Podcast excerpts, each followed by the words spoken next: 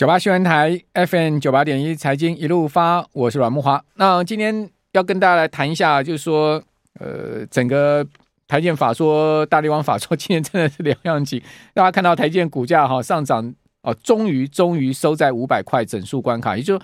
从三七零啊这个波段上涨以来，台积电呢是有突破过五百哈，但是呢就是没能收在五百。哦，今天终于是收在五百了哦，代表什么？代表一个里程碑嘛。而且今天高点五零五零九呃五零九也突破了前波高点五零八，哦，显示台积电还有继续啊再进一步往上涨高的机会了哈、哦。这个股价还有往上升的机会哦。不过呢，大立光股价就是一累累，好、哦，这个哇一开盘就持续重挫，几乎要砍到跌停了，哦，一副要跌停的样子。所幸最后撑住了哈、哦。不过收盘是跌了这个七趴多哈、哦，也是跌破这个大家的。大家的这个期待了，想说，哇，大立光法说应该不会释出太差的讯息吧？怎么出来的状况那么糟啊？这个嗯，林恩平老实述，甚至说所有的客户没有一个哈，他没有一个客户看好这个手机的，哈，景气看起来都很差哦。怎么会有这样的一个状况呢？哦，事实上哈，呃，今天另外一个消息也显示这样的状况，苹果的库克执行长库克啊，我这今年他自己要减薪。超过四成啊！我直接自己先砍自己的薪水哦，以示效尤哦，就告诉你，我这个 CEO 都砍薪了，你们下面的人还有皮条吗？哦，今年的薪资大减超过四成哦，原先预定的薪酬是四千九百万美金，这是库克的本人的要求哦，也是回应投资人的意见哈。可见苹果今年也要度小月了哈，连这个全世界最呃这个资讯科技产品里面哦，这个手机最强的 Mac 呃笔电。你看到全年，呃，根据 g a n n 所出来的数据哈，去年笔电个人 PC 哈，应该讲整个呃个人电脑 PC 这个部分总计衰退多少？衰退十六趴啊！呃，全世界的这个出货量哈掉了，掉破了这个三亿台哦，掉到了这个二点八亿左右哈。哦，其中跌最多是联想嘛哈，因为联想它 它的这个呃 PC 占比也是最大的哈，联想衰退二十四趴了哦。那苹果是唯一 MacBook 还可以成长的哦，它还成长了将近四趴哦啊，所以苹果已经算是很厉害。但是库克今年也也要大减，自己砍自己薪水，砍四四成哦，预定薪酬四千九万，虽然砍四成，但是还有五千万薪水。我讲是美金啊，哇，这真的是高到不可思议的一个薪水，但是已经是减四成了哈。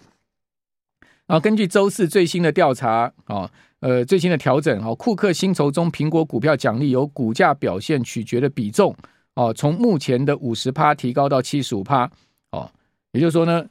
这个呃，他的这个薪酬中啊，股票奖励呃，这个股价取决的比重把它调高，哦，适用于今年跟未来数年的薪酬计划，这代表库克啊更高比重的薪酬呢，在采取这个股票呃赠款的形式哦，但是呢，原本年薪三百万美金啊。哦是维持不变的哈。库克二零二零二二年哦，就去年的薪酬是九千九百四十万美金，将近将近这个呃一亿美金啊，这真的是很惊人的数字，九千九百万美金啊，哦这样的一个薪资啊，包括三百万的年薪哦，那其余是股票奖励跟奖金了哈。呃，去年的年薪呢略高于二零二一年，当时呢是九千八百七十万美金哦，九千八百七十万美金，天哪，听懂没有？九千八百万台币都不得了了哈，这美金呢哈哦，那呃，苹果最近股价表现也是很疲弱嘛哈，周四啊，呃，这个微跌了百分之零点零六，收在每股一百三十三点四一，不过比本波段低点差不多一百二十四，已经上来不少了啦。哦，去年苹果股价总共跌二十四趴，哦，超过标普同期的这个跌幅。好，以及道琼指数的跌幅。那苹果的市值呢？哦，曾经在今年初啊，一度是跌破了这个两兆美金，后来又回上去两兆以上。哦，但整个市值从三兆确实是减损了一兆了哈。那三月十号会线上召开年度的股东大会。好，那为什么要谈苹果？实际上它是台建最大客户，因为台建的营收大概百分之二十四、二十五是来自于苹果。哦，所以苹果不好，哦，台建营收一定会受影响。所以你可以看到昨天法说会哈，的确。哦，我们撇开去年第四季的情况不看哈，你可以看到它今年第一季的营收预估呢，以美金来计算是一百六十七到一百七十五亿美金，哦，季减的幅度大概十四点二趴，那十四点二趴大致上符合市场预期啊，因为市市场本来就已经盛传台积电第一季营收会减十五趴嘛，哦，所以说是符合市场预期的情况。哦，另外呢，我们看到这个呃台积电，另外呢它的呃盈呃毛利率呢会掉到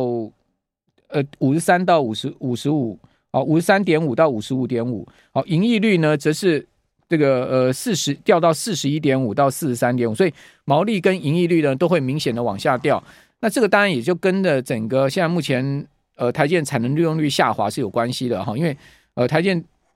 已经市场在传说它的这个。成熟制成的产能利用也松动，然后呢，高阶制程的先进制程的产能利用也松动啊，而且今年第一季、甚或第二季的产能利用率可能会掉得更多。哦，今年力积电的法说会已经看到它的成熟制程，力积电成熟制程它的整个呃那个产能利用率掉到只有百分之七十嘛。哦，那过去我还记得黄崇仁董事长讲说，到 二零二四年晶片都都都缺哦，这个产能都满。爆哦，要要产能还要托关系找人请托拜托黄董啊，这个看看可不可以给个几万片。现在是已经产能率掉到七十了哈，我还记得那时候，呃，二零二一年的时候，黄董想说二零二四年之前都没有问题啦，哈，看不到这个所谓 有这个呃有有有这个有有产能过剩的问题啊，这个代表说到二零二四年哦，看得到二零二四年都没有问题，结果你看是。才才隔一年的时间，就已经是完全变化这么大了哈！这边显示，呃，这个世界哈，现在目前全世界的景气周期啊，各方面的变化真的很大，所以看太远的东西，我真的觉得 大家听听就好了哈。虽然说黄黄崇仁董事长也是一方之霸，而且呢，他地位也崇高，但毕竟他这次也是看走眼嘛。好，大家如果去翻看新闻的话，他的确当时他是这样讲的嘛。哦，可是力积电今天法说会不是告诉你吗？产能利用率掉到七十趴了嘛？哦，那这个。现在已经是产能过剩哦，不是呃缺，不是要去拜托请托才能拿到这个呃拿到拿到那个代工了哈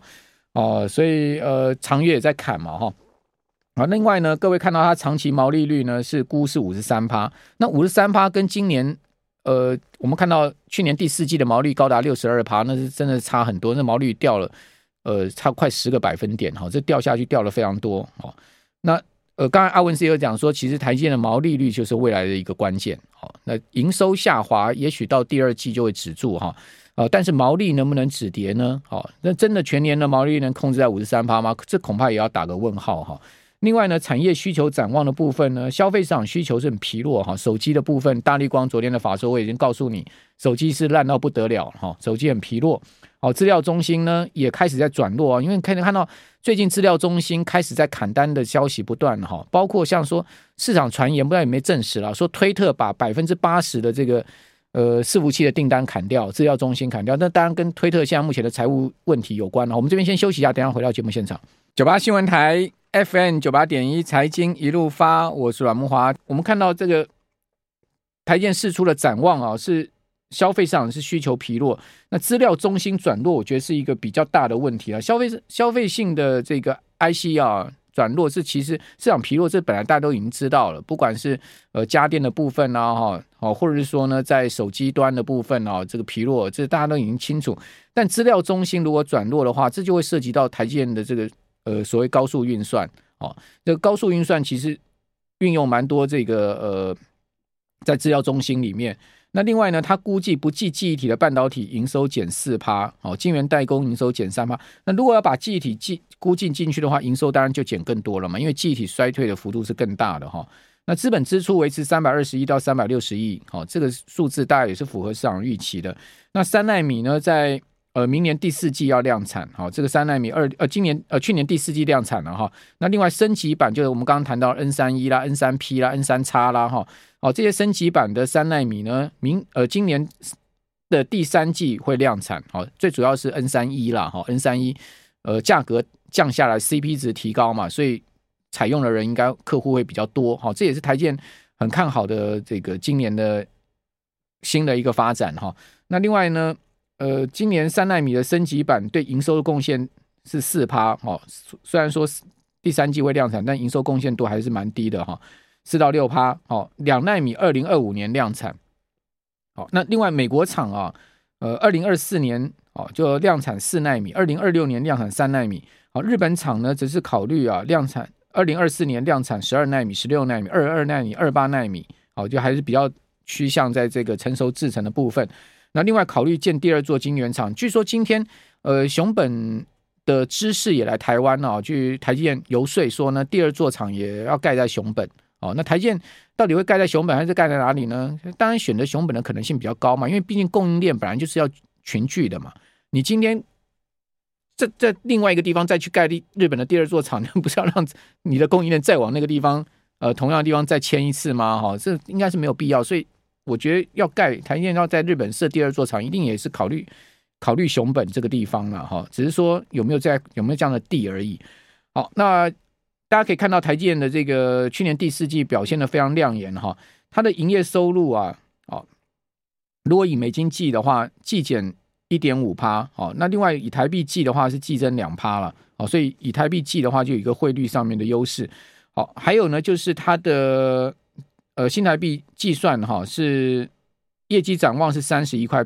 半的一个本来预估的汇率哈，那实际上是以三十一点三九来计算。好，那这个就比较重要，就是制程的部分哈。你可以看到台积的五纳米跟七纳米的制程比重已经超过百分之五十了。哦，那五纳米是百分之三十二，七纳米是百分之二十二。好，所以很明显的先进制程在五纳米、七纳米的部分已经占到它的整个销售就营收的超过一半哈。哦，那呃，另外呢，在整个去年全年的部分呢，好，它的高效运算占了四十一趴，智慧型手机占了三十九趴，所以这两个加起来呢，就是八十 percent，好，是它的一个最主要技术平台的销售的部分。那其他当然还有物联网、车用消费电子跟其他的部分。那至于说车用电子哦，其实成长的幅度非常的大，你可以看到，呃，车用成长是去年最大百分之七十四，哦，高效运算成长百分之五十九，好，那。呃，物联网成长四十七趴，好，智慧型手机增长二十八趴。虽然说智慧型手机不好，但是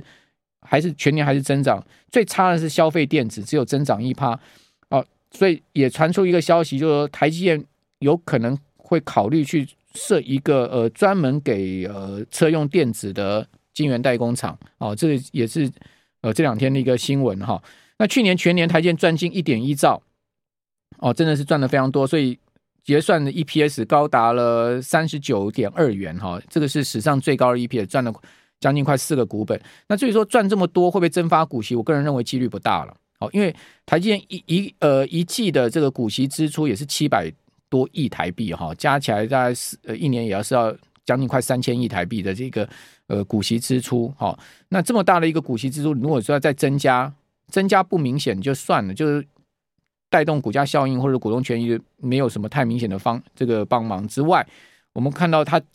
如果增加了非常多的话，可能会造成它的这个现金流的一个问题哦。所以我个人觉得它增发股息的可能性不高了。好，这在台积电部分。那大立光呢？我们来看一下啊，去年的营运表现，每股虽然赚了一百六十九点四七元，好，较前一年二零二一年一百三十九是回温了，但是毛利率呢继续往下探哦，已经失守。二零二一年就失守六十趴的毛利率，哦，到呃去年全年的毛利呢是五十四点七趴，哦，要命的是啊，林恩平在法说展望会中表示啊，他说需求变得很不好，哦，目前没有看到乐观的厂商，就他的客户完全都没有乐观了，呃，一月的营运会比十二月差，哦，二月的营运又会比一月差，哦，那二月当然嘛，因为农历呃这个呃一二月几乎跨农历年哦，所以当然这个营运的状况。客户开案量数会减少，时程变慢。大立光呃有很多客户的这个状况啊，他的所有状况在大立光最大客户苹果哦，他说呢没有没有客户看好，那代表连苹果都不看好啊。老实说还真老实。那他说呢，去年第四呃大立光去年第四季合并营收一百四十三点九亿哈，呃季增六点七一趴，年增十点二五趴，是二零二零年第四季以来的单季新高。营业毛利啊，八十点三八亿，季增十一点零五趴。但是要命的是什么？你可以看到哈，他的这个又有这个噩梦来了。哦，汇兑居然在业外损失下，哦，虽然说你可以看到它的营业毛利啊都有增加，增加十一点零五趴。哦，然后呢，这个合并毛利呢增加二点一五个百分点，营业净利率呢，呃增增加了，呃季增二十一点八八趴。哦。好，单季的营业净利率是四十七点零四趴，季增零五点八三个百分点，但是它的 EPS 居然出现了百分之四十六点八的季减。哦，它的税前盈余呢是五十一点五八亿，哦，呃，税后盈余四十点一七亿，哈，季减高达五十点六六趴哦，这个是二零二一年第二季以来的新低，单季 EPS 掉到只有三十点一元，为什么？又是汇损？为什么其他公司不会有汇损？我常常会想问这个，做做这个海外生意的厂商一堆，为什么大立光偏偏就有这么多的汇损？哦，几乎只要台币升值，你看它就有汇损的问题，怎么会？大绿光为什么永远就有这个汇损的问题？你可以看到这个绿绿色的柱状图，叫第三季掉多少，这就是它的 EPS，哦，真的是摔到非常重哈。那这个汇损不是很无谓吗？哦，其他厂商到底怎么在呃做汇率的这个呃避险的？那大立光为什么汇损永远是这么大的一个惊人的一个数字呢？好，那这个我们看到今天台积电的股价表现。好，大力光的股价表现，以及拖累到联发科的股价表现，大家可以看到，